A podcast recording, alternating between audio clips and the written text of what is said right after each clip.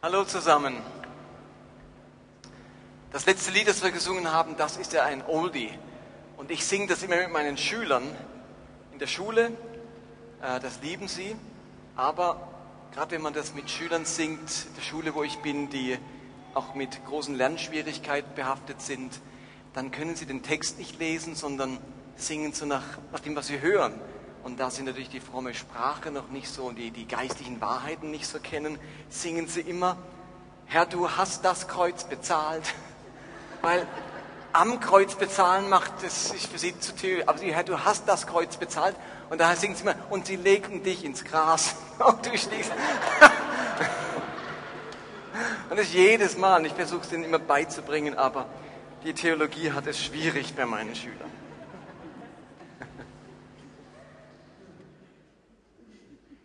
Heute schließen wir unsere Predigtserie ab zum Thema mit Gott rechnen. Mit Gott rechnen. Ein Comeback zu erleben ist unser großes Anliegen, auch in diesem Jahr. Ein Comeback unseres persönlichen Glaubens, ein Comeback eines Alltags, der sich verträgt mit unserer Seele und uns nicht überfordert. Und ein Comeback unserer Gemeinde, die so richtig aufblühen darf. Um ein Comeback zu erleben, ist es ungeheuer hilfreich, wenn man Gotteserfahrungen macht. Wenn mein Alltag erfüllt ist von Erlebnissen mit Gott. Das hält den Glauben ungeheuer wach und lebendig.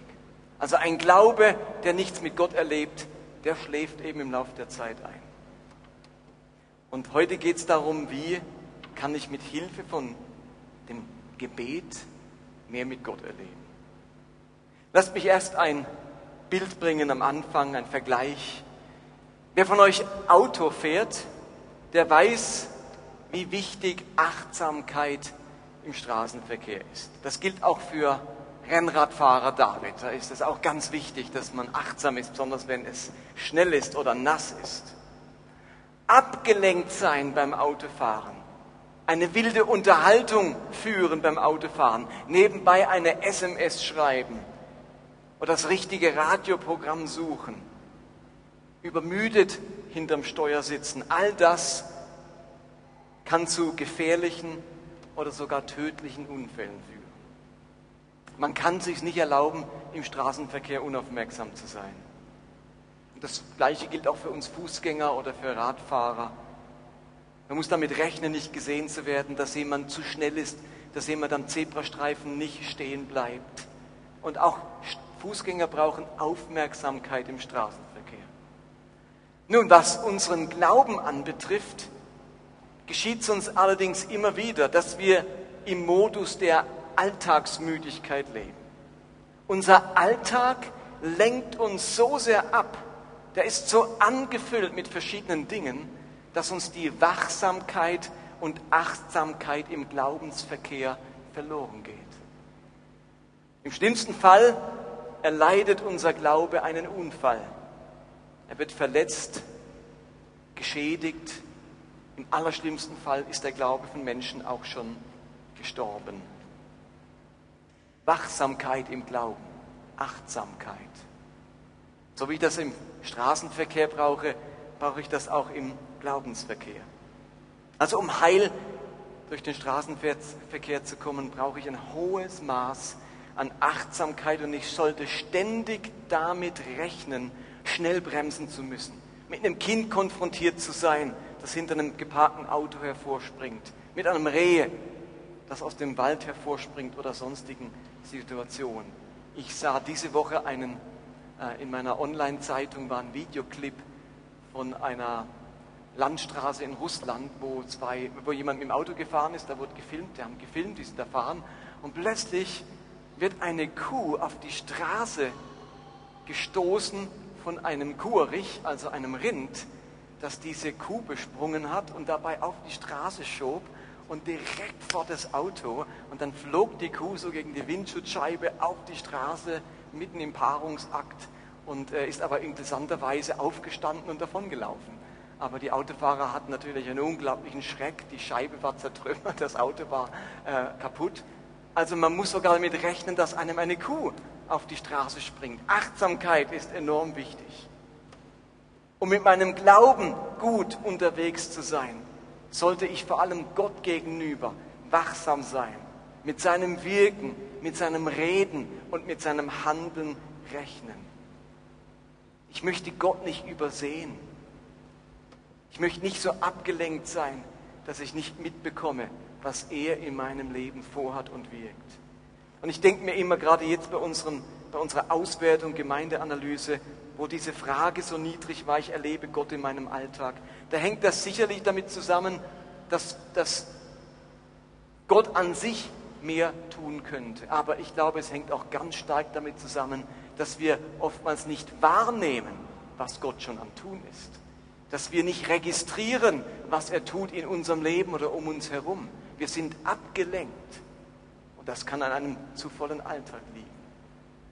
In unserer Predigtserie, die wir jetzt gemacht haben, wollten wir lernen, in ganz verschiedenen Bereichen bewusst mit Gott zu rechnen.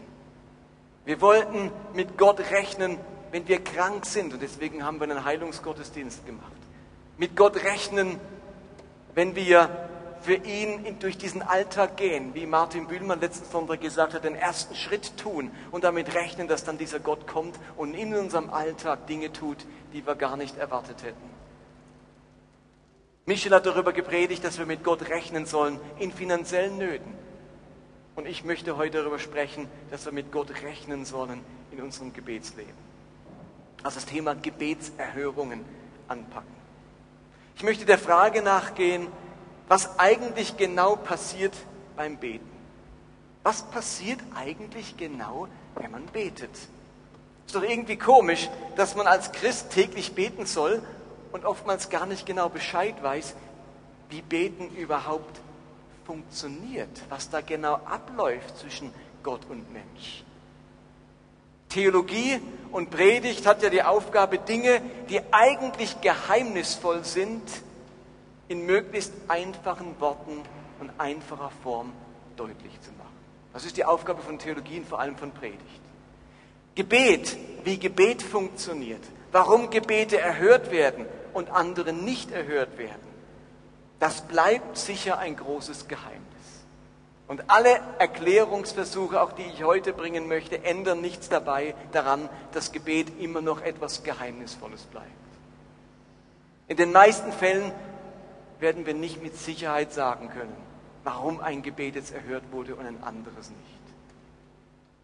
Und doch möchte ich versuchen, uns das Wesen und die Funktionsweise vom Gebet etwas näher zu bringen. Jesus hat das übrigens auch immer wieder gemacht. Er hat komplexe Themen des Reiches Gottes genommen und sie durch einfache Bilder und Gleichnisse erklärt.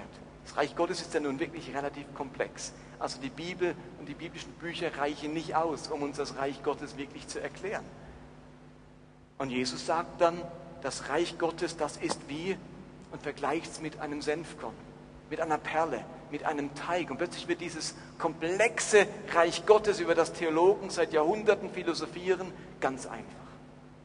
Nachvollziehbar. Und ich kann etwas damit anfangen. Und ich möchte zum Thema Gebet ebenfalls ein Bild gebrauchen. So wie Jesus sagte, das Reich Gottes ist wie, eine Perle sage ich heute, das Gebet ist wie so eine Waage. Eine Balkenwaage oder Apothekerwaage, kennt ihr alle. Und wisst ihr, die funktioniert. So ist Gebet. Jetzt wird euch fragen, was heißt das jetzt? Das Bild ist vielleicht nicht sofort selbsterklärend. Nun,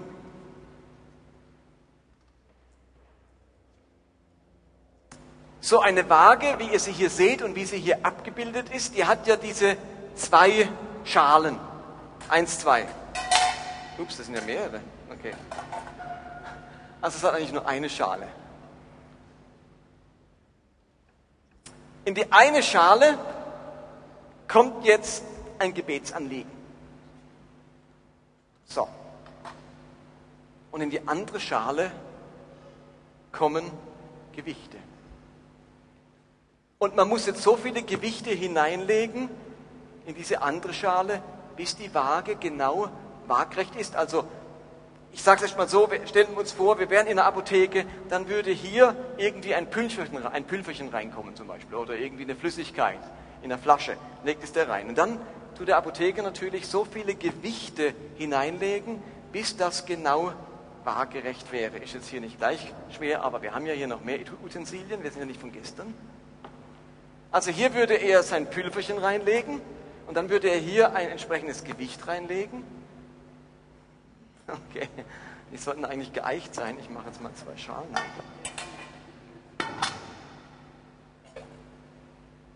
Okay. Die Waage steht schief. Danke für die Erklärung.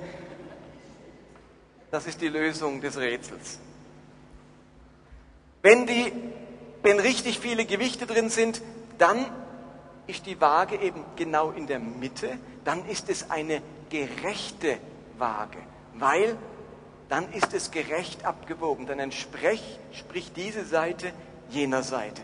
Deswegen ist es eine gerechte Waage und darum redet man auch von Waagerecht, wenn es so genau stimmt.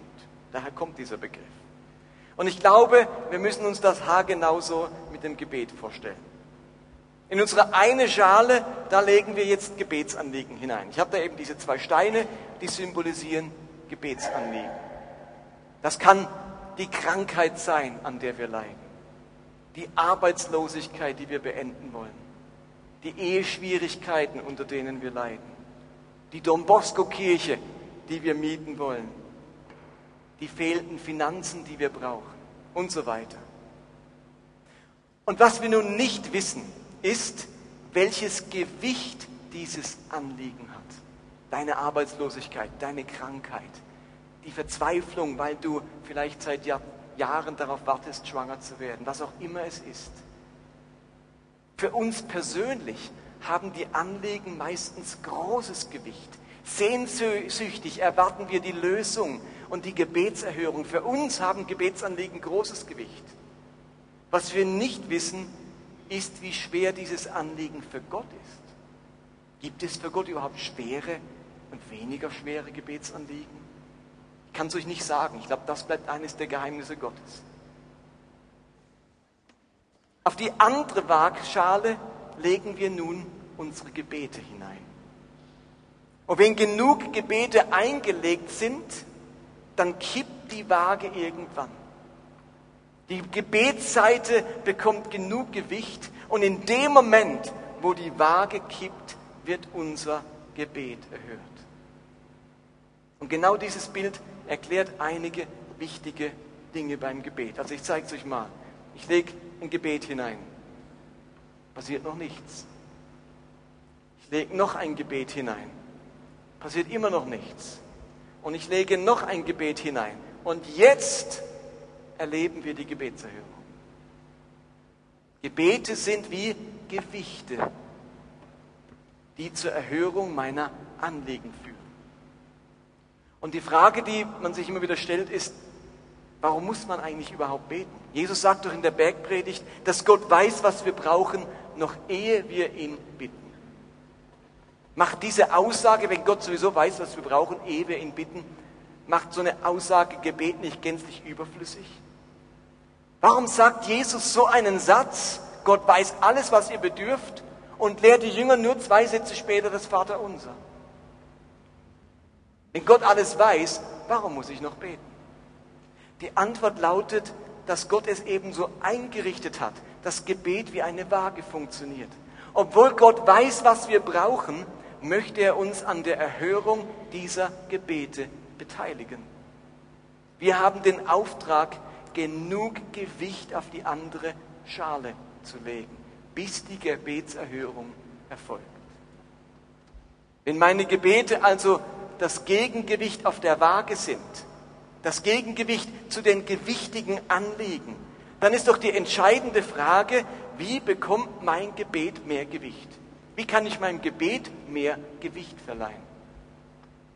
Wenn meine Gebete das Gegengewicht zu den Gebetsanliegen sind, ist die große Frage, kann ich meinem Gebet, kann ich dieser Seite mehr Gewicht verleihen? Und das dieser Frage gehen wir jetzt noch kurz nach. Ich glaube, es gibt drei Möglichkeiten, wie man dieser Waagschale mehr Gewicht verleihen kann. Und die erste Möglichkeit ist, ich erhöhe die Anzahl der Gebete. Also je mehr Gewichte ich hier reinlege, desto mehr Gewicht kommt auf diese Schale. Jetzt sagt ihr, nur das ist ja wirklich sehr simpel. Aber wartet einmal ab. Warum reicht es nicht, einmal für eine Sache zu beten? Gerade wenn ich für etwas bete, das Gottes Wille ist. Warum muss ich dann mehrmals beten? Warum hört er nicht sofort auf mein Gebet? Wenn Gott etwas will, warum muss man dann mehrmals beten? Da reicht doch, ich sag's ihm einmal. Ich glaube, auch das erklärt die Waage. Es ist eben nicht mit einem Gewicht getan. Ich muss so lange Gewichte auf diese Waage legen, bis sie endlich kippt. Durch die Anzahl und die Dauer meiner Gebete kann ich das Gewicht auf meiner Gebetswaage erhöhen. Und lasst mich euch zwei Geschichten vorlesen, wo Jesus von dem ständigen Nachlegen auf die Gebetswaage spricht. Der eine, die eine, der eine Text, den Jesus erzählt dazu, steht in Lukas 18. Dort heißt es, lese euch den Text mal vor. Eines Tages zeigte Jesus seinen Jüngern durch ein Gleichnis, wie wichtig es ist, Achtung, beständig zu beten und nicht aufzugeben. Immer wieder zu beten und nicht aufzuhören. In einer Stadt lebte ein Richter, sagte er. Er war ein harter, gottloser Mann, der den Menschen mit Verachtung begegnete. Eine Witwe aus der Stadt sprach immer wieder bei ihm vor und forderte ihr Recht gegenüber jemandem, der ihr Unrecht getan hatte. Der Richter ging eine Weile über ihre Klagen hinweg doch irgendwann wurde er ihrer müde. Ich fürchte weder Gott noch Menschen, dachte er. Aber diese Frau raubt mir den Verstand. Ich will zusehen, dass sie ihr Recht bekommt, damit sie mich mit ihren ständigen Anträgen verschont. Und Jesus sagte, aus dem Handeln dieses ungerechten Richters sollt ihr etwas lernen. Wenn selbst er schließlich ein gerechtes Urteil fällte, wird Gott dann nicht seinen Auserwählten die ihn Tag und Nacht anflehen, ihr Recht verschaffen? Wird er sie vertrösten? Ich sage euch, er wird ihnen Recht verschaffen und zwar schnell. Doch wenn der Menschensohn wiederkommt, wie viele wird er dann vorfinden, die solch einen Glauben haben? In diesem Gleichnis sagt Jesus zwei wichtige Sätze. Beständig beten und nicht aufgeben und Tag und Nacht anflehen. Gebet, das ist eben dieses ständiges Gewichtelegen auf die Waagschale. Noch ein Gebet, noch ein Gebet. Jemand anderes legt auch ein Gewicht drauf. Eine ganze Gemeinde betet dafür und legt ganz viele Gewichte drauf. Eine Gebetskette betet jeden Tag dafür und legt weitere Gewichte drauf. Und dann kommt der Moment, den alle herbeigesehnt haben und die Waage kippt und das Gebet wird erhört. Was Jesus in diesem Gleichnis sagt, ist nichts über Qualität. Er sagt vieles über Qualität von Gebet. Aber er redet hier nur von Quantität. Das Gleichnis der bittenden Witwe ist ein Gleichnis über Gebetsquantität, über die Menge an Gebet. Immer beten, nicht nachlassen, Tag und Nacht zu ihm rufen. Er sagt nicht, wenn ihr das richtige Gebet sprecht, wenn ihr die richtige Formulierung gebraucht und so weiter. Es geht in dem Gleichnis nur um Drängen, Bestürmen, nicht locker lassen, ein Gewicht nach dem anderen. Beten heißt also Gewicht um Gewicht in die Waagschale werfen, bis die Waage am Schluss kippt und das Gebet erhört wird. Und da ist jedes Gebet wichtig, egal von wem es gesprochen wurde. Und ihr Lieben, ein Gebet, das du gesprochen hast, das kann niemand mehr von der Waagschale nehmen. Kein Teufel und all seine Mächte nicht. Jedes Gebet, das du gesprochen hast, das liegt hier drin. Das kann niemand mehr wegnehmen. Diese beiden Gebete, die kann niemand mehr darunter nehmen. Schade ist nur, wenn das Gewicht oder die Gewichte fehlen, die die Waage zum Kippen bringen. Und wir sind ganz oft an dem Punkt.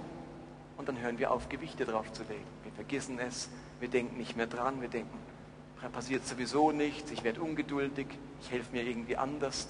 Vielleicht hätten wir noch ein paar Gewichte drauflegen sollen und es wäre gekippt. Es gibt eine zweite Geschichte, in der Jesus das nochmal deutlich macht.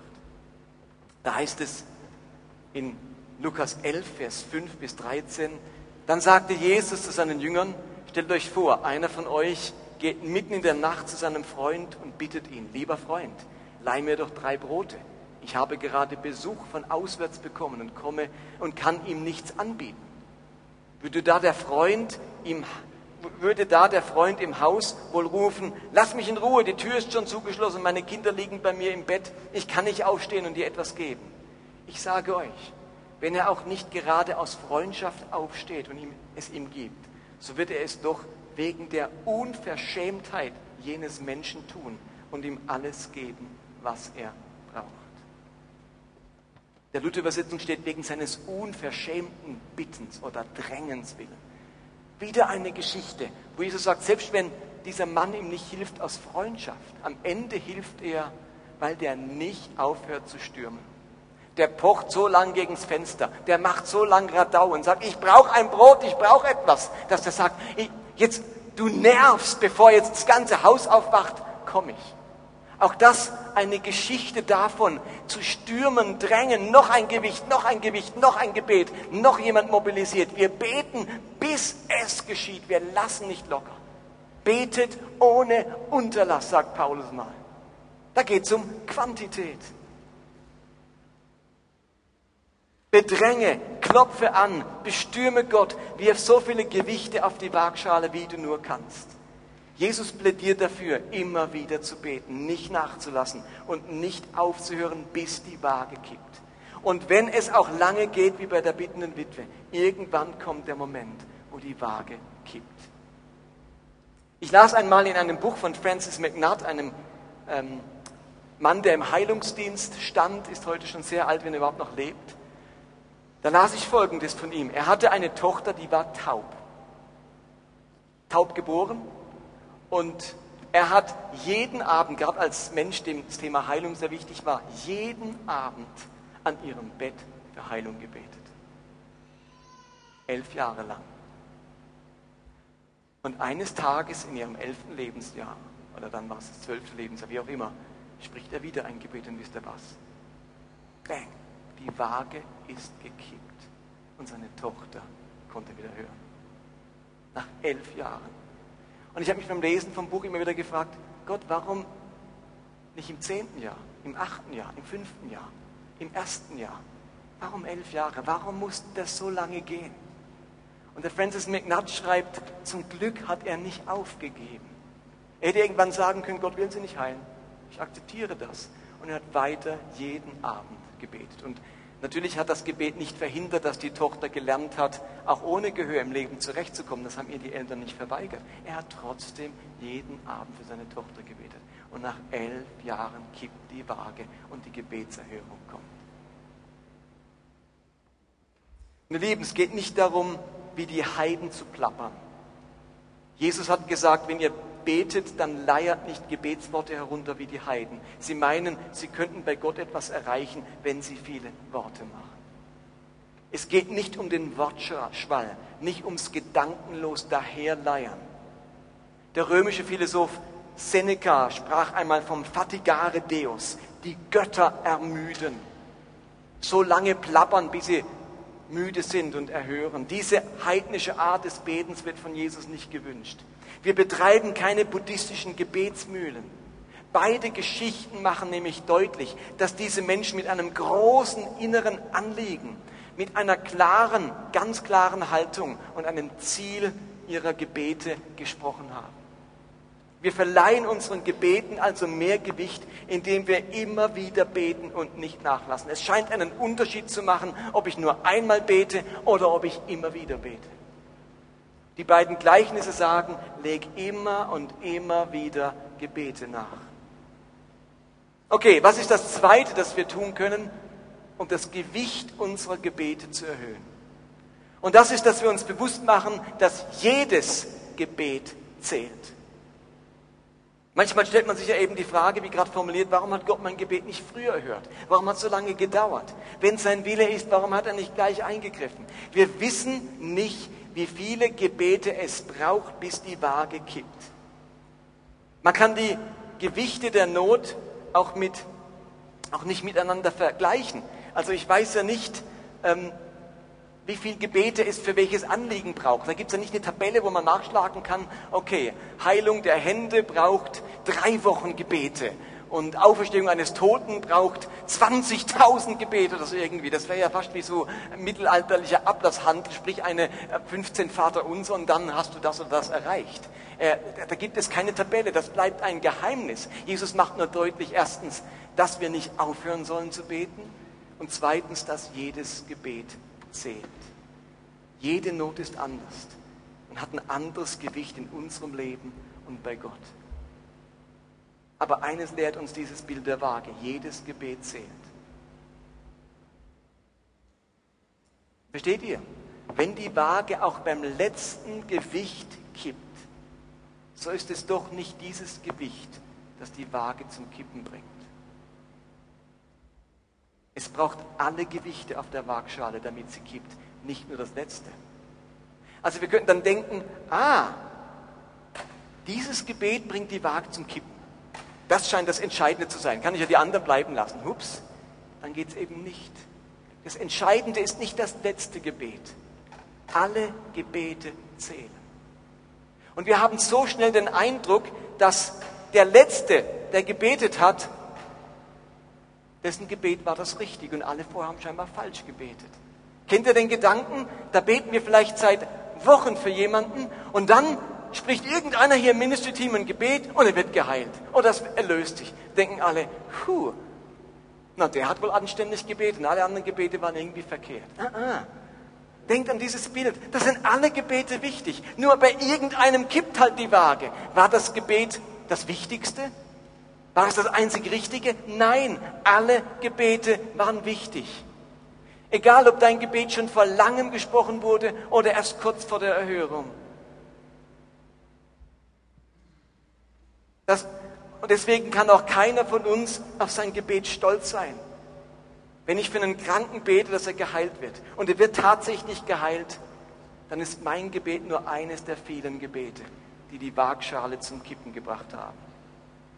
Die Gebete, die zuvor gesprochen wurden im Hauskreis, die Gebete vom Ehepartner oder den Eltern, die Gebete von Freunden, die haben genauso zur Erhörung beigetragen, dass die Waage gekippt ist.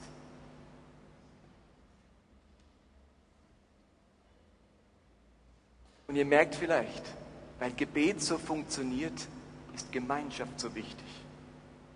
Allein die Funktionsweise des Gebets, wie sie diese Waage darstellt, macht deutlich, dass ich nicht alleine Christ sein kann. Ich brauche die anderen, ich brauche die Gemeinschaft, ich brauche den Leib Christi, damit wir miteinander Gebete in die Waagschale werfen können. Und wenn ihr das nächste Mal als Hauskreis oder als Familie oder als Freunde eine Gebetsgemeinschaft macht, dann erinnert euch daran, dass ihr jetzt gemeinsam Gewichte auf die Waagschale legt, einander dadurch tragt und euch unterstützt. Und das Ganze mit der Hoffnung, dass vielleicht euer Gebet die Waage zum Kippen bringt. Diese Hoffnung, die haben wir jedes Mal.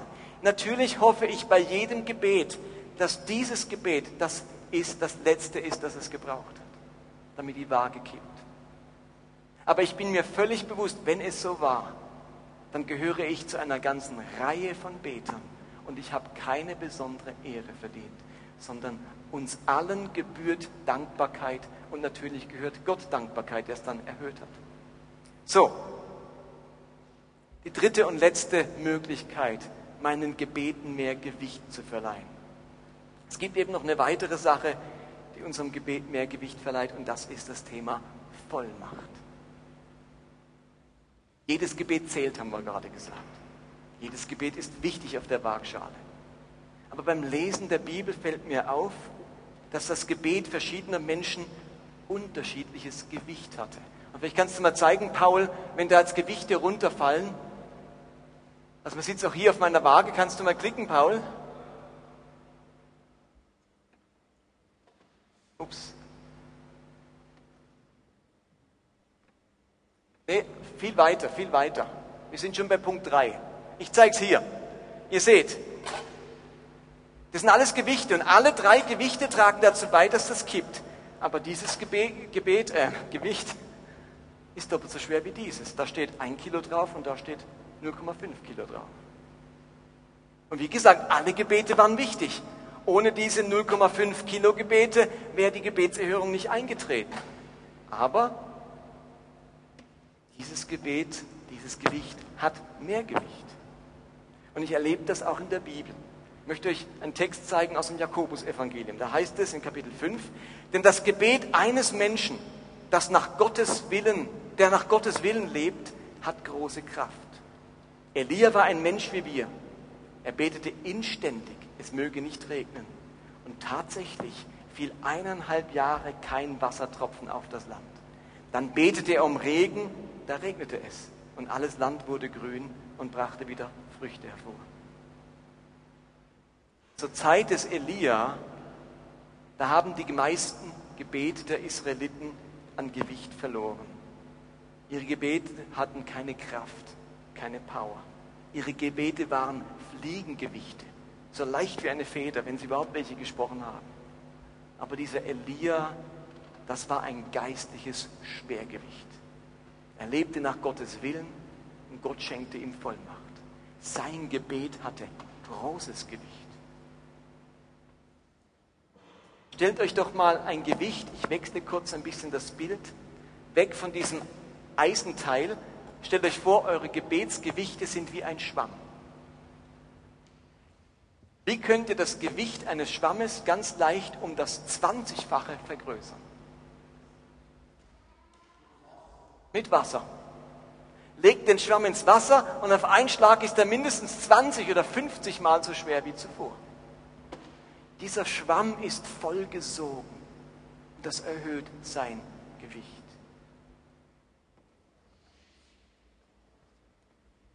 Der Gebetsschwamm des Elia, der war vollgesogen mit göttlicher Kraft. Seine Gebete hatten Gewicht. Wenn er betete, dann kippte die Waage und es regnete anderthalb Jahre nicht. Und dann betete er wieder, übrigens nicht nur einmal. Und es wurde wieder grün und der Regen kam. Wenn man die Stelle nachliest im Königebuch, dann heißt es, Elia betete, legt sein Gewicht auf die Schale und schickt seinen Diener aus und regnet's. Sagt der Diener, nee, es regnet nicht. Was machte Elia? Er hat was verstanden. Wenn ich einmal bete und passiert nichts, heißt das nicht, dass Gott es nicht will. Es heißt nur, es fehlen noch ein paar Gewichte auf der Waage. Also betet er nochmal, geht auf seine Knie, betet, schickt den Diener wieder raus. Und der Diener kommt zurück, findet mal ein Wölkchen am Himmel. Was schätzt ihr, wie oft macht das Elia? Zweimal, dreimal, viermal? Wer bietet mehr? Wer kennt die Geschichte? Er geht siebenmal wieder auf die Knie. Siebenmal legt er ein Gewicht auf. Und beim siebten Mal schickt er den Diener wieder und der Diener sagt, ich sehe eine winzige Wolke am Himmel.